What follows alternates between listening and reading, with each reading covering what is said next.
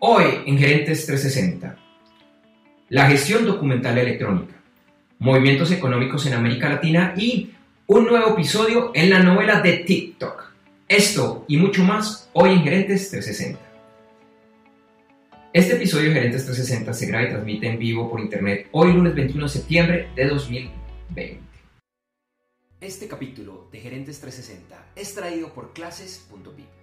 Asiste a clases online, masterclasses y más, con los mejores maestros, expertos en diferentes temas de administración y gerencia, y que, además, cuentan con experiencia comprobada en el mundo real para dictarlos.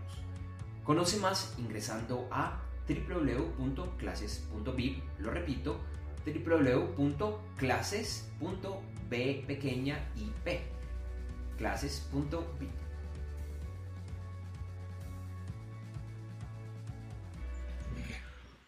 Hola, ¿qué tal? ¿Cómo están todos? Buenos días, buenas tardes. Hola Juan, ¿cómo vas? Andrés, ¿cómo estás? Buenos días, buenas tardes, buenas noches, dependiendo de dónde nos acompañen. Gracias por estar con nosotros en este nuevo episodio de Gerentes 360. Bueno, todavía aprendiendo de esto, hoy no pudimos ir realmente en vivo, pero bueno, igual tenemos acá un par de super invitados, así que los invitamos a, ver el programa. ¿Y qué más tendremos hoy, Juan? No, pues varias noticias desde América Latina, hay mucha expectativa por la recuperación económica post pandemia. Así es, y también toca decir que la semana pasada, que era una de las grandes noticias de la semana anterior precisamente, fue un lanzamiento. Les tendremos toda la información de lo que sucedió y lo que anunciaron.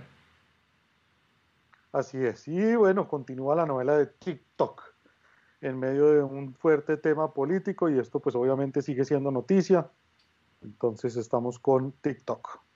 Así es. Y, bueno, también nos acompaña un gran invitado que nos va a hablar de la gestión documental electrónica. Si no sabes qué es o por qué eso es importante, te invitamos a que sigas conectado. Bueno, y pendientes, pendientes porque Andrés nos tiene una invitación para los miembros de la alta gerencia que les interesa el tema de la tecnología y quieren sacarle el máximo provecho. Así es, al final les contaré de qué se trata y bueno, también nos acompaña un buen amigo de la casa que ya ha estado acá varias veces que nos va a hablar de un tema muy pero muy verde, verde perdón, que es el uso racional de energía en la iluminación.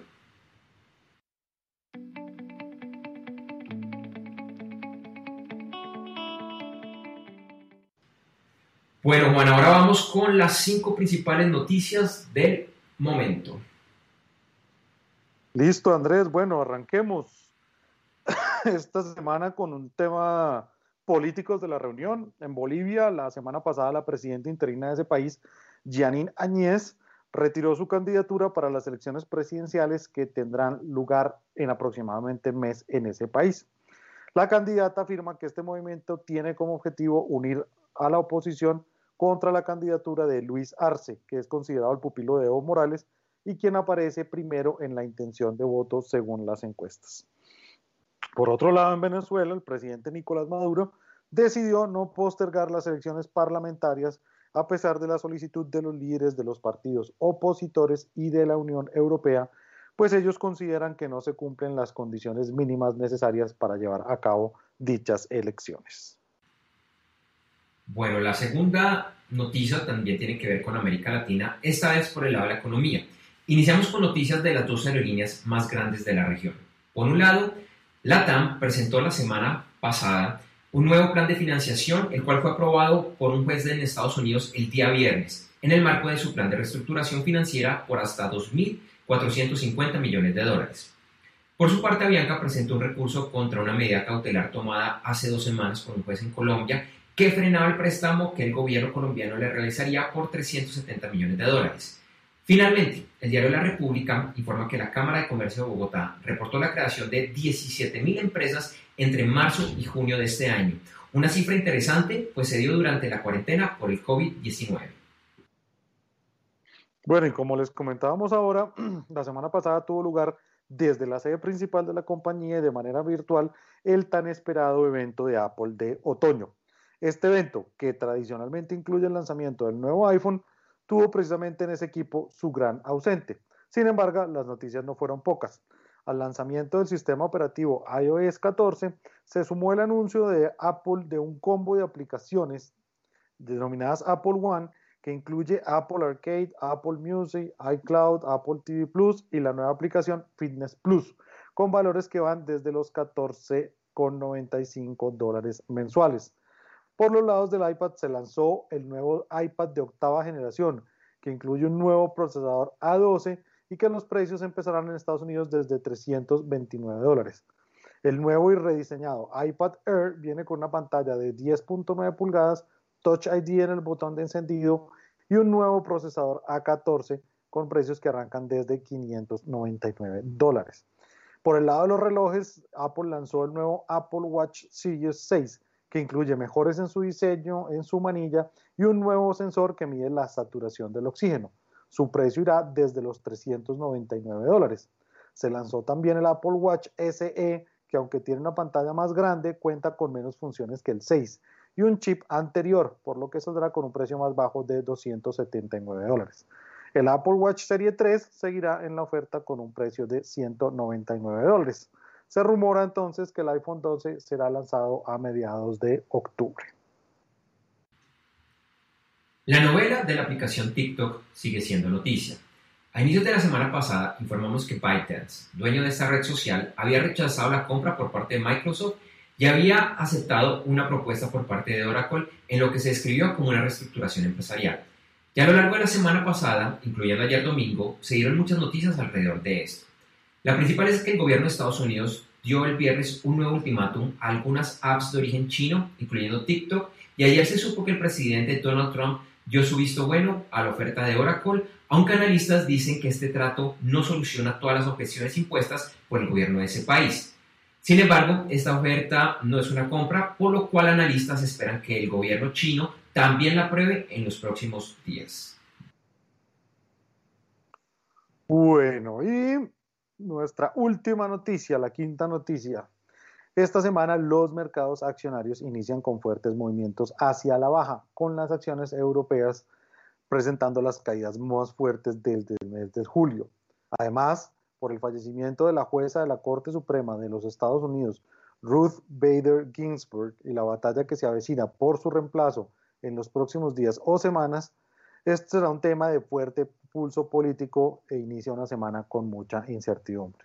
Finalmente, y como lo hemos venido anunciando, el tema de la salida al mercado de la vacuna contra el COVID-19, que además es otro escenario en la contienda política de Estados Unidos, sumado al estancamiento económico por la pandemia, hace que la situación de los mercados accionarios a nivel mundial sigan teniendo mucha incertidumbre. Y esas fueron las cinco principales noticias de la semana.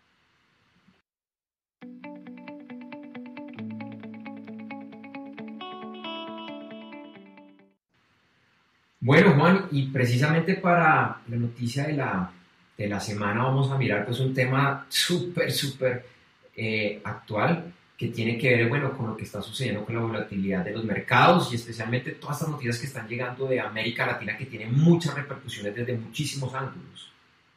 Sí, así es, así es. Digamos que eh, los efectos negativos del coronavirus es, eh, no es un secreto que están teniendo un efecto muy negativo en las economías del mundo y pues en América Latina parece que ese efecto está siendo aún eh, más fuerte que en otras eh, latitudes.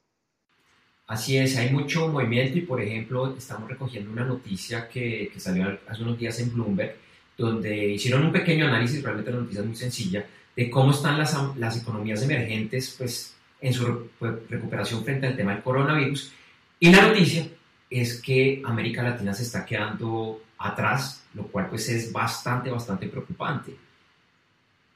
Así es, así es. Entonces, pues digamos que a medida que acaba lo que podríamos llamar la primera ola de la cuarentena, se ven indicadores de recuperación, aunque con un alto tinte político. Sí, también ya lo reportábamos, el tema de la recuperación de las de, las aerolíneas, vemos el tema, por ejemplo, de la TAM, que bueno, por lo menos ya el juez que inicialmente les había rechazado el plan de reestructuración ya dijo, sí, se puede, está bien, pero no ha sucedido lo mismo por el lado de Avianca, que ahorita por lo menos parte del préstamo que necesitaban está en un tema de cortes en Colombia, tocará ver qué, qué sucede. Ok, bueno, y desde esta semana, y esta semana pues desde la Cámara de Comercio llegaron noticias un poquito más alentadoras porque a pesar pues de la encerrona, en la que estuvimos, eh, pues se crearon 17 mil empresas entre marzo y junio. Eh, esto pues eh, es un indicador que, que, alienta bastante y que pues al menos es como, como una especie de buena noticia. Y sí, y bueno, también habíamos estado reportando noticias positivas de, de, América Latina, de Chile una, una la semana pasada, las que ya contamos por lo menos de la también las aerolíneas. Hay algunas noticias un poco negativas, especialmente por el lado de, de, de Venezuela, bueno, un reporte no tan favorable para el gobierno de, ese país, donde dice pues que varios de sus altos funcionarios están siendo investigados por temas, bueno, de violar los derechos, los derechos humanos. Entonces también, pues, no todo es positivo y, bueno, más allá de la noticia muy negativa del, del, coronavirus. Así es, y bueno, eh, desde Argentina y México, analistas hablan de que es probable que estos dos países tengan fuertes recesiones también por su tamaño en la región y esto pues hace que el tema sea de tomar con atención. Así es, y bueno, pues ya como para, para ir finalizando esta noticia que, pues sí, Juan, yo creo que lo podemos resumir con cosas positivas, cosas negativas, una incertidumbre política muy grande, además una incertidumbre que no solo empieza en América Latina, sino desde Estados Unidos, también lo que está sucediendo en Europa nos está afectando, lo que está sucediendo eh, en Asia. Tocará ver qué, qué sigue sucediendo en estos días. Así es, así es. Entonces, pues bueno, miremos a ver qué todo esto, porque además, pues como lo veíamos, hay, hay temas políticos que van a influir, eh, hay protestas en algunos países. Eh, bueno, vamos a ver qué pasa con, con, todas estas elecciones, como hablábamos, el tema de, Bolivia, de, de Venezuela, de, Estados Unidos. Eh, protestas en Colombia, vamos a ver pues qué repercusiones y estas manifestaciones sociales pueden tener en los temas políticos en los próximos meses. Te recordamos que este capítulo de Gerentes 360 llega como cortesía de clases.vip. En clases.vip se reúnen expertos comprobados que enseñan a emprendedores, empresarios, presidentes, gerentes, directores de área y miembros de juntas directivas sobre temas poco usuales para ellos, pero que generan un gran impacto. Por ejemplo, un tema que abordan es cómo la tecnología debe ser liderada desde la alta gerencia. En www.clases.vip, lo repito, www.clases.b pequeña y latina p de papá, explican por qué se debe hacer así y, además, cómo hacerlo de una forma exitosa, además, sin necesidad de ser experto o aprender temas complejos de tecnología.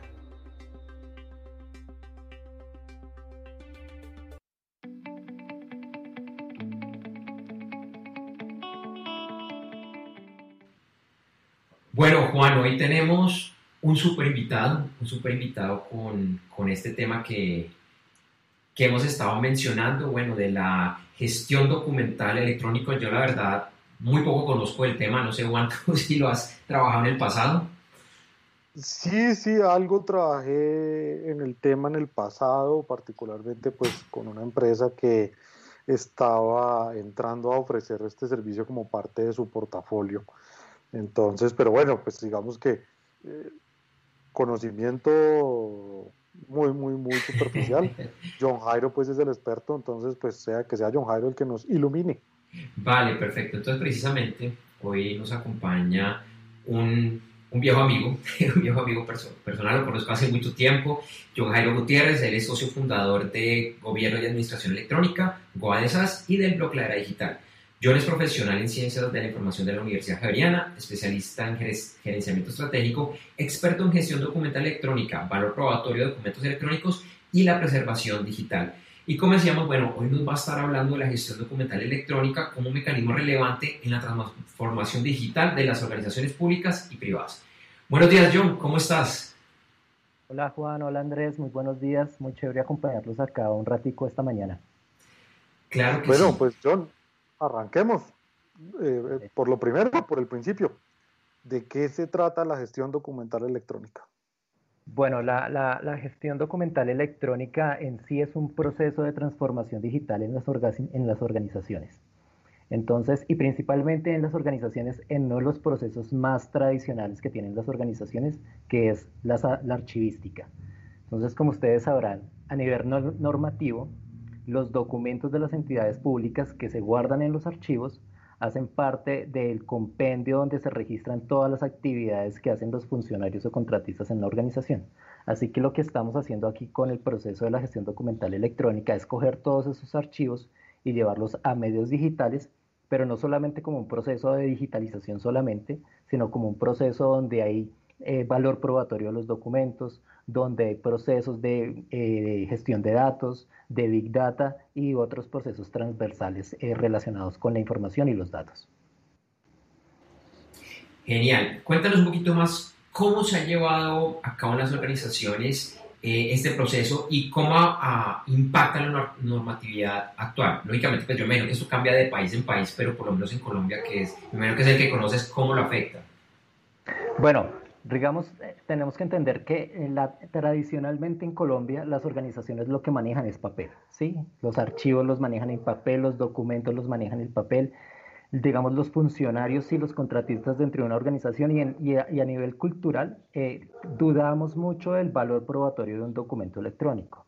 No sabemos si eso sea legal, si eso lo podemos presentar a un juez, etcétera, etcétera. Sí, entonces tenemos muchas dudas al respecto.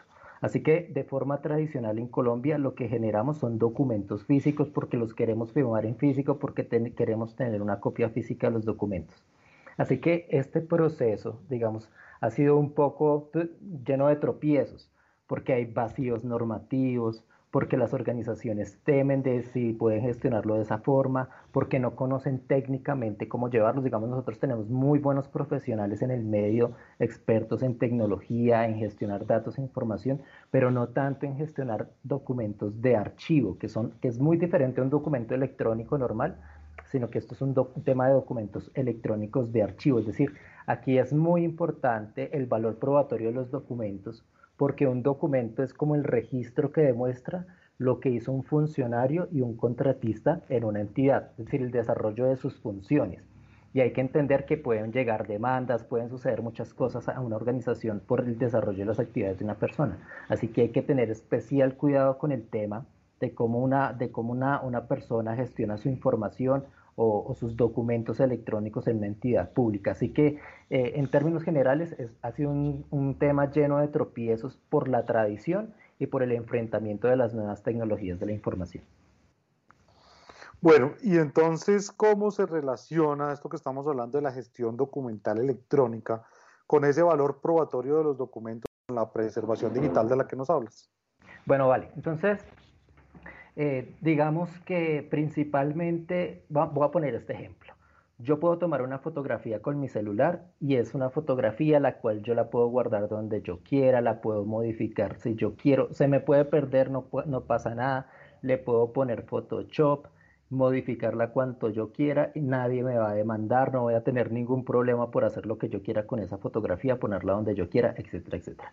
Si nadie me va a pedir que demuestre que esa foto se tomó en ese momento, que se, se le ha modificado algo en algún momento. Eso no importa si es un documento personal mío, ¿sí?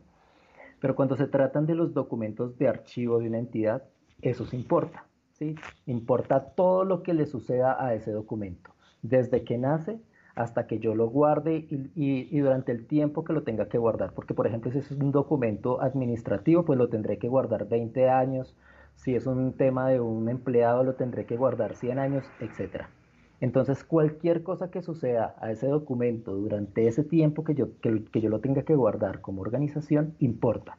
Así que el tema de la gestión documental electrónica y la preservación digital y el valor probatorio de esos documentos es garantizar que el documento está auténtico, íntegro, fiable y disponible durante el tiempo que la legislación me dice que yo tengo que guardar ese documento dependiendo del tipo de documento. Si es un documento legal, contable, pues habrán unos tiempos que yo deba guardarlo. Así que este tema de la gestión documental electrónica es en cierto sentido asegurar el valor probatorio de los documentos y preservarlos durante el tiempo que la legislación me lo exija o se lo exija a las entidades públicas o privadas en este caso. De eso se, trata. Bueno, John, un tema muy interesante. Eh, creo que acá aprendimos mucho de esto y bueno, para finalizar, cuéntanos dónde te pueden contactar, cómo pueden saber más de, estos temas. Bueno, pues eh, como les cuento, tenemos una empresa prestando un servicio que es muy muy nuevo, realmente son muy pocas las organizaciones que lo hacen, se llama Gobierno de Administración Electrónica Y lo que hacemos es principalmente eso, ¿no? Eh, dar consultoría en ese tipo de temas. Así que nos pueden contactar, la página web es goade.com.com eh, o mi correo electrónico que es johnjg.gmail.com. Vale, perfecto, John. Pues muchísimas gracias y esperamos tenerte aquí nuevamente más adelante en Gerentes 360. Que estés muy bien. Claro que sí, con, con todo gusto. Muchas gracias, Juan, Andrés, que estén muy bien, que pasen un muy buen resto de día. Chao, Johnny, muchas gracias por acompañarnos. Bueno, hasta luego.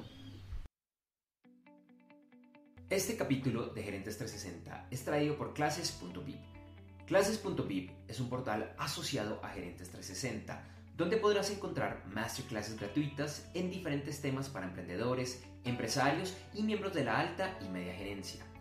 Por ejemplo, ¿quieres conocer el verdadero rol de un gerente en su estrategia de Internet? En clases.vip encontrarás una masterclass gratuita sobre este y muchos temas más Ingresa ya a www.clases.vip. Lo repito, www.clases.p pequeña y p. E inscríbete gratis a tu siguiente masterclass.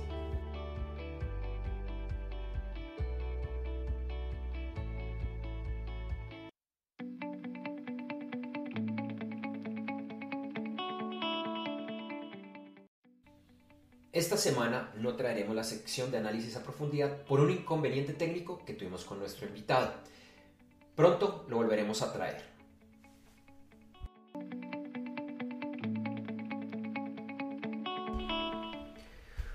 Bueno Juan, y ahora vamos con lo que va a ser noticia la otra semana.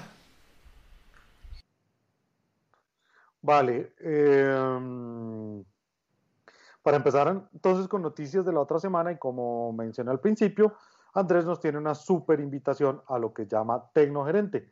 Andrés, cuéntanos más al respecto.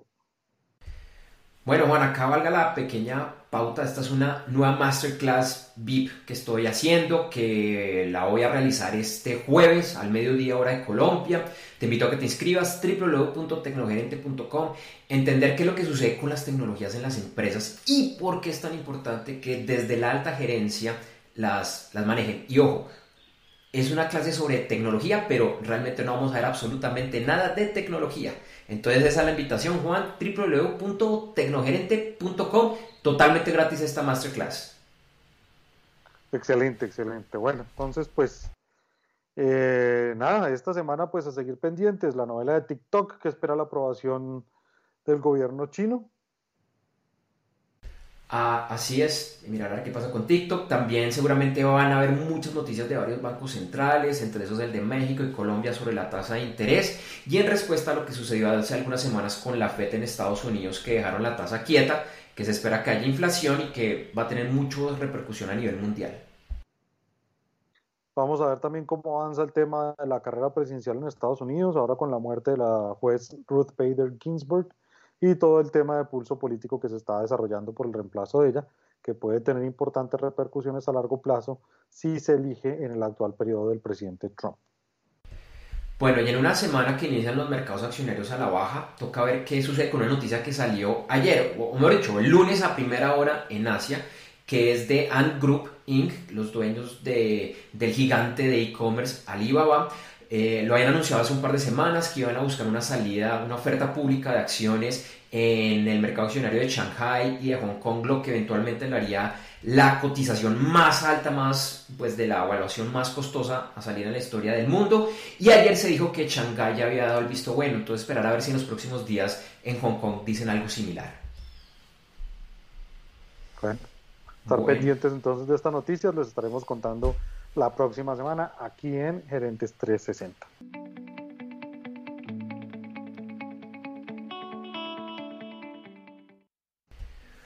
Bueno, y para finalizar este episodio de Gerentes 360, te recordamos que en las notas de este capítulo, en la página web, encontrarás información de nuestros auspiciadores y esperamos que los visites. Esa es la forma más sencilla de apoyar nuestra labor aquí en Gerentes 360.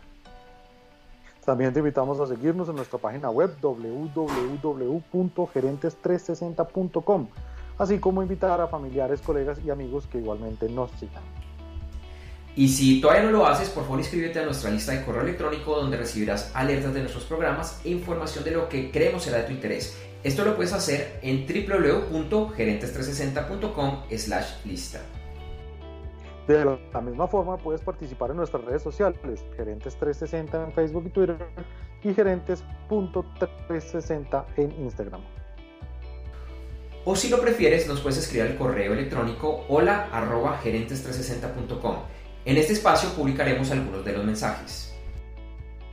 A mí me puedes encontrar en Facebook y en Twitter como JD4TAS y en LinkedIn como Juan D. Cuartas. Y a mí me encuentras en Facebook, Twitter, Instagram y LinkedIn como Andrés J. Gómez, todo pegado y sin tildes. Bueno, ese fue el, episodio de hoy. Gracias por vernos y regresamos el próximo lunes 28 de septiembre a las 9 de la mañana, hora de Colombia, Ecuador, Perú, México Central, Panamá eh, y horas central de los Estados Unidos a través de www.gerentes360.com. Recuerda que iniciamos la transmisión unos más o menos 20 minutos antes con el detrás de cámara. Feliz semana para todos. Gracias por acompañarnos, feliz semana.